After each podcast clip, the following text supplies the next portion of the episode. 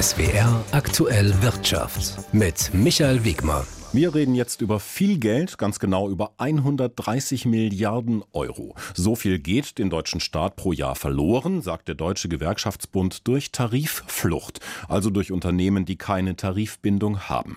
Laut DGB gelten tarifvertragliche Regelungen nur noch für die Hälfte der Beschäftigten in Deutschland. Und durch geringere Löhne, weniger Kaufkraft, geringere Beiträge für die Sozialversicherungen würde eben dieser riesige Fehlbetrag entstehen. Die entsprechende Tariffluchtbilanz hat der Deutsche Gewerkschaftsbund Gewerkschaftsbund heute in Berlin präsentiert.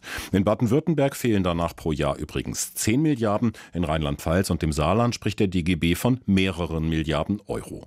Diese Bilanz hat sich auch Klaus Schnabel angeschaut, Tarifexperte und Wirtschaftsprofessor an der Uni Erlangen-Nürnberg. Einen schönen guten Tag. Guten Tag. Ja, 130 Milliarden Euro Schaden jährlich für den Staat, zum Beispiel durch Mindereinnahmen aus der Sozialversicherung. Können Sie diese Berechnung, also diese Zahl denn nachvollziehen? Nun, wenn äh, weniger Leute tarifgebunden sind und deshalb auch niedrigere Löhne haben, dann ist es zunächst einmal ein Verlust für sie, weil sie eben nicht besser bezahlt sind. Aber es ist in gewisser Weise äh, sind auch die Sozialversicherungen und der Fiskus betroffen, weil eben die Steuereinnahmen und die Versicherungseinnahmen geringer sind. Allerdings äh, weiß man nie, ob das dann tatsächlich auch äh, in der Praxis äh, so ist, wie es hier berechnet wird. Denn es, man unterstellt hier immer, dass alle äh, Firmen auch weiterhin die Leute einstellen zu den höheren Kosten, die sonst damit verbunden wären. Und das ist eben fraglich.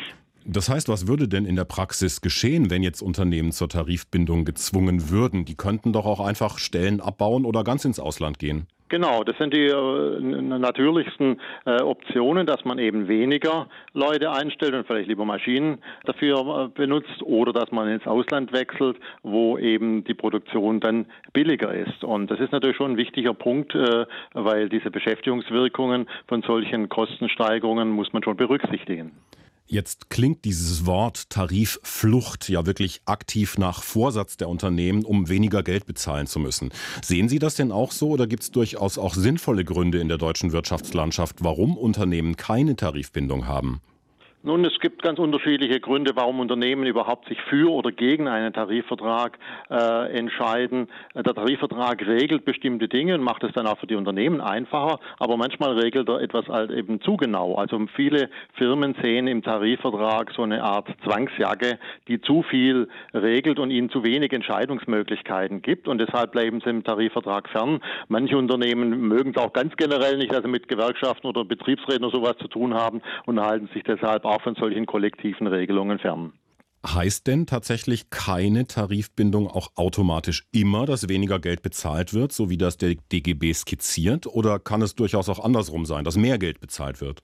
Nun, es gibt durchaus auch Firmen, die gut bezahlen oder auch in, in, relativ reichen Branchen tätig sind, die aber aus persönlichen Gründen, aus betrieblichen Gründen eben nicht äh, einen Tarifvertrag haben wollen oder sie glauben, sie brauchen keinen. Und das heißt aber nicht, dass alle diese Firmen jetzt wirklich nur Niedriglöhne bezahlen.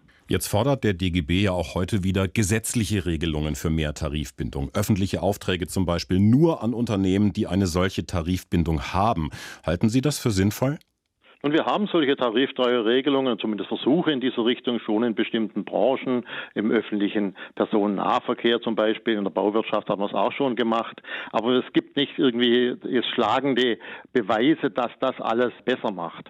Ähm, also man sollte sich, glaube ich, aus Sicht der äh, Gewerkschaften nicht zu viel davon versprechen, auch aus Sicht des, des Bundesarbeitsministers. Es ist ein, eine Möglichkeit, dass der Staat hier eingreifen kann, aber dann mischt er sich halt in Dinge ein, aus denen er sich normalerweise zurückhalten sollte. Wir haben in Deutschland die sogenannte Tarifautonomie, dass also Gewerkschaften und Arbeitgeber oder Arbeitgeberverbände autonom selbstständig also Löhne und Arbeitsbedingungen regeln sollen. Und wenn jetzt der Staat reinkommt, wie schon beim, beim Mindestlohn und sagt, nein, wir regeln das für euch, dann ist das ein gewisses Problem für unser ganzes System. Tarifexperte Professor Klaus Schnabel zur Tariffluchtanalyse, die der DGB heute vorgestellt hat.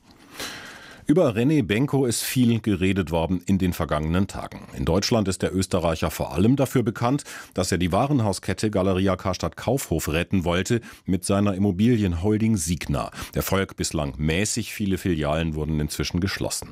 Zuletzt ist Signa wegen Insolvenzen und dem Baustopp am Hamburger Prestigeprojekt Elbtower in die Schlagzeilen geraten.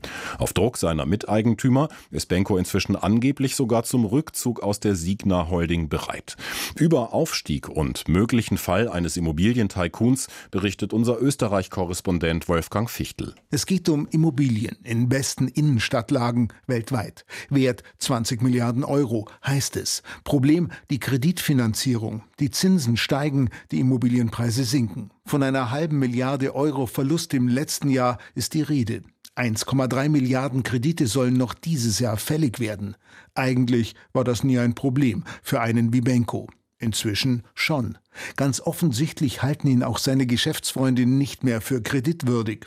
Das aber würde heißen, aus der große Traum des erst 46-jährigen René Benko. Ich möchte darauf zurückblicken, dass man eine Art Familienunternehmen geschaffen hat, das, sage ich mal, kontinuierlich gewachsen ist, das aber in privater Hand geblieben ist. Das war Benko vor 15 Jahren.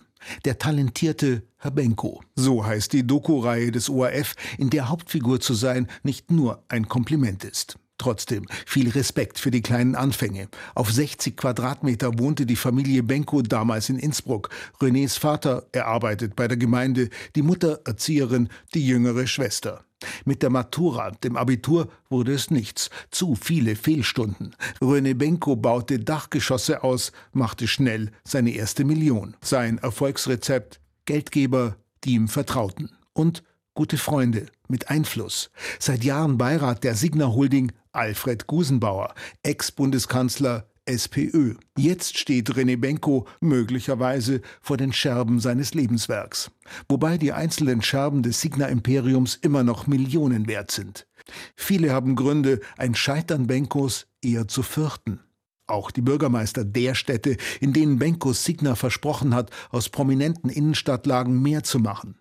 In Hamburg mit dem Elbtower, in München das neue Stadtquartier Corbinian zwischen Stachus und Hauptbahnhof, in Stuttgart in der Königstraße, die Karschhausbaustelle in Düsseldorf. Wolfgang Fichtel, Wien. Das Heidelberger KI-Start-up Aleph Alpha hat in einer zweiten Finanzierungsrunde umgerechnet fast eine halbe Milliarde Euro eingesammelt. Unter den Investoren sind auch der Automobilzulieferer Bosch und die Unternehmensgruppe des Lidl-Gründers Dieter Schwarz. Aleph Alpha gilt als deutsches Vorzeige-Startup. Das Heidelberger Unternehmen entwickelt große Sprachmodelle mit Funktionen künstlicher Intelligenz, ähnlich wie das kalifornische Startup OpenAI mit ChatGPT. Mit der jetzt von sieben Investoren zugesagten finanziellen Unterstützung will Aleph Alpha sein Geschäft ausbauen und sich für den Wettbewerb mit Großkonzernen wie Microsoft und Google stärken. Mit dieser jüngsten Investition werden wir unsere Fähigkeiten weiter ausbauen und unseren Partnern ermöglichen, an der Spitze dieser technologischen Entwicklung zu stehen, so Jonas Andrulis, der Gründer von Aleph Alpha. Unter den sieben Investoren der aktuellen Finanzierungsrunde sind neben dem Bosch-Konzern und der Neckarsulmer Schwarzgruppe auch der Software-Riese SAP. Wir setzen große Hoffnungen auf die weiteren Entwicklungen von Aleph Alpha, erklärte Ingo Ramesol, der Geschäftsführer von Bosch Ventures. Christoph Geismeier, SWR Wirtschaftsredaktion.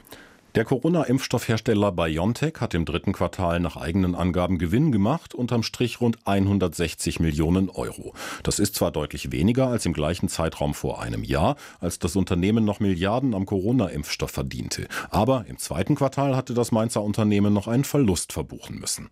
BioNTech profitiert inzwischen vom Partnerschaftsmodell mit dem US-Pharmakonzern Pfizer durch weniger Kosten für Studien und Vertrieb. Die Deutsche Bank baut nicht nur das IT-System bei ihrer Tochter Postbank um, was für viele Beschwerden sorgt, weil einige Dinge nicht funktionieren. Sie will auch Filialen schließen und das ist heute ein Thema an der Börse. Die Deutsche Bank versucht zu sparen und sich auf die Zukunft einzustellen. Bei der Tochter Postbank soll das Netz von 550 Filialen ausgedünnt werden. Bis Mitte 2026 sollen rund 250 Standorte geschlossen werden. Die Postbank soll eine Mobile First Bank werden. Die Gewerkschaft Verdi läuft gegen die Pläne Sturm. Für diese Woche werden nun mehr als 2000 Postbankbeschäftigte in Hamburg, Stuttgart und München bei Betriebsversammlungen zu Protestaktionen aufgerufen. Aktien der Deutschen Bank büßen knapp ein halbes Prozent ein, etwas mehr als der DAX. Jan Plate, ARD Finanzredaktion. Und der DAX geht mit knapp minus 0,4 Prozent aus dem Handel. Das sind 15.140 Punkte.